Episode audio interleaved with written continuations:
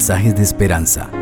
Reflexión diaria en el plan Reavivados por su palabra con el pastor Álvaro Rodríguez. ¿Qué tal queridos amigos? Continuando con la lectura del libro de Jeremías, hoy es el capítulo 16, el que corresponde para leer y reflexionar. Vamos a orar. Querido Padre, muchas gracias por tu palabra. Que ella nos enseñe, Señor, en esta ocasión. En Cristo Jesús. Amén. Así dice el capítulo 16. La Santa Biblia nos enseña así.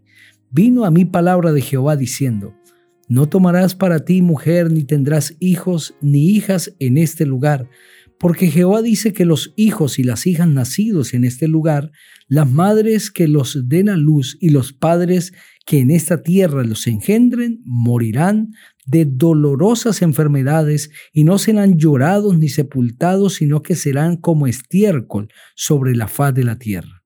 Con espada y con hambre serán consumidos, y sus cuerpos servirán de comida a las aves del cielo y a las bestias de la tierra. También ha dicho esto Jehová, no entres en casa donde haya luto, no acudas a lamentar ni consueles, porque de este pueblo, dice Jehová, yo he quitado mi paz, mi misericordia y mi compasión. Morirán en esta tierra grandes y pequeños. No serán enterrados ni los llorarán. No se sajarán ni se raparán la cabeza por ellos. No partirán pan por ellos en luto para consolarlos por sus muertos, ni les darán a beber la copa del consuelo por su padre o por su madre. Asimismo, no entres en casa donde haya banquete para sentarte con ellos a comer y a beber. Así ha dicho Jehová de los ejércitos, Dios de Israel. Yo haré cesar en este lugar delante de vuestros ojos y en vuestros días toda voz de gozo y toda voz de alegría, toda voz de esposo y toda voz de esposa. Y acontecerá que cuando anuncies a este pueblo todas estas cosas, te dirán ellos, ¿por qué anuncia Jehová contra nosotros todo este mal tan grande? ¿Qué maldad es la nuestra? ¿O qué pecado es el nuestro que hemos cometido contra Jehová nuestro Dios? Entonces les dirás, porque vuestros padres me abandonaron dice Jehová, y anduvieron en pos de dioses ajenos, y los sirvieron, y ante ellos se postraron. Me abandonaron a mí y no guardaron mi ley, pero vosotros habéis hecho peor que vuestros padres, pues cada uno de vosotros camina tras las imaginaciones de su malvado corazón, y no escuchándome a mí. Por tanto, yo os arrojaré de esta tierra a una tierra que ni vosotros ni vuestros padres habéis conocidos. Por tanto, yo os arrojaré de esta tierra a una tierra que ni vosotros ni vuestros padres habéis conocido, y allá serviréis a dioses ajenos de día y de noche, pues no os tendré compasión. No obstante, viene día, dice Jehová, en que no se dirá más, vive Jehová que hizo subir a los hijos de Israel de tierra de Egipto, sino vive Jehová que hizo subir a los hijos de Israel de la tierra del norte y de todas las tierras a donde los había arrojado. Pues yo los volveré a su tierra, la cual di a sus padres. Yo envío muchos pescadores, dice Jehová, y los pescarán, y después enviaré muchos cazadores y los cazarán por todo monte, por todo collado y por las cavernas de los peñascos, porque mis ojos están sobre todos sus caminos, los cuales no se me ocultan, ni su maldad se esconde de la presencia de mis ojos pero primero les pagaré el doble por su iniquidad y su pecado, porque contaminaron mi tierra con los cadáveres de sus ídolos y con sus abominaciones llenaron mi heredad. Jehová, fortaleza mía, fuerza mía y refugio mío en el tiempo de la aflicción. A ti vendrán naciones desde los extremos de la tierra y dirán, ciertamente mentira heredaron nuestros padres, una vanidad sin provecho alguno. ¿Hará acaso el hombre dioses para sí? Mas ellos no son dioses Por tanto, les enseñaré esta vez, les haré conocer mi mano y mi poder, y sabrán que mi nombre es Jehová. Amén. Qué tremendo juicio profetiza este capítulo sobre Judá. Dios ha tenido paciencia con este pueblo. Sin embargo, Dios está enviando mensajes de desastre y de, de desesperanza para el pueblo. Pero este capítulo también está acompañado de un mensaje de esperanza.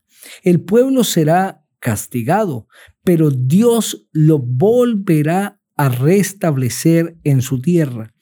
Este pueblo que han dado por el camino que Dios había indicado que no debían ir, será castigado, pero Dios los volverá a redimir.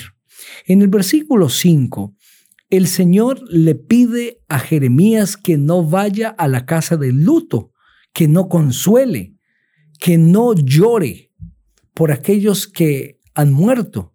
Qué difícil será para este profeta ver a su pueblo y no poderlo consolar. Pero también Dios le pide que no entre a la casa donde haya banquete para sentarse a comer y a beber. Dios está queriendo que el pueblo entienda lo que ellos mismos han labrado. El profeta Jeremías representa a Dios delante del pueblo y el pueblo se ha alejado del Señor.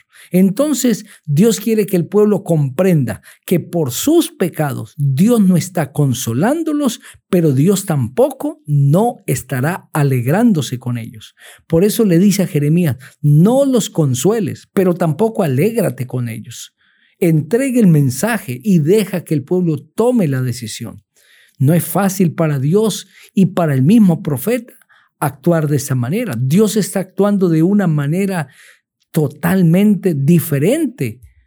Es una manera desconocida en Dios. Nosotros siempre vemos a un Dios amante, a un Dios misericordioso, estando con su pueblo. Y aunque Dios está presente, como lo leímos en el capítulo 15, el pueblo se ha alejado de él y Dios está respetando la decisión del pueblo. Dios está permitiendo que ese pueblo coseche los malos frutos de su accionar.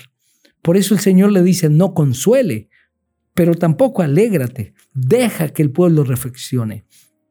Hay momentos en que Dios con dolor en su corazón tiene que dejarnos enfrentar las consecuencias de nuestros malos hábitos, queriendo que nosotros seamos consolados. Pero aunque este pueblo va a tener que sufrir los desastres de sus malas decisiones, en el versículo 14 el Señor les da esperanza.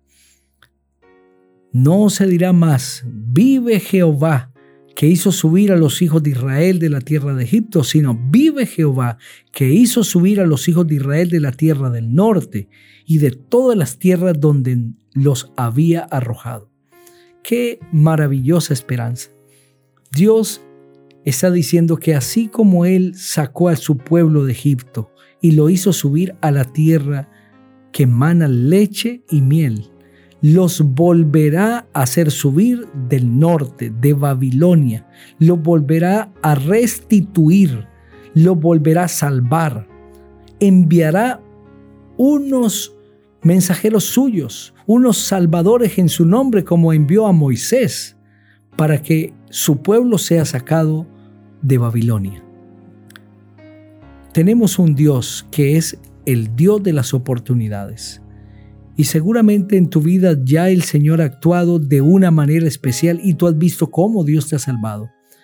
Pero una vez más el Señor lo quiere hacer. Y Dios quiere volverte a salvar como lo hizo la primera vez. Solo tienes que dejarte salvar por Él.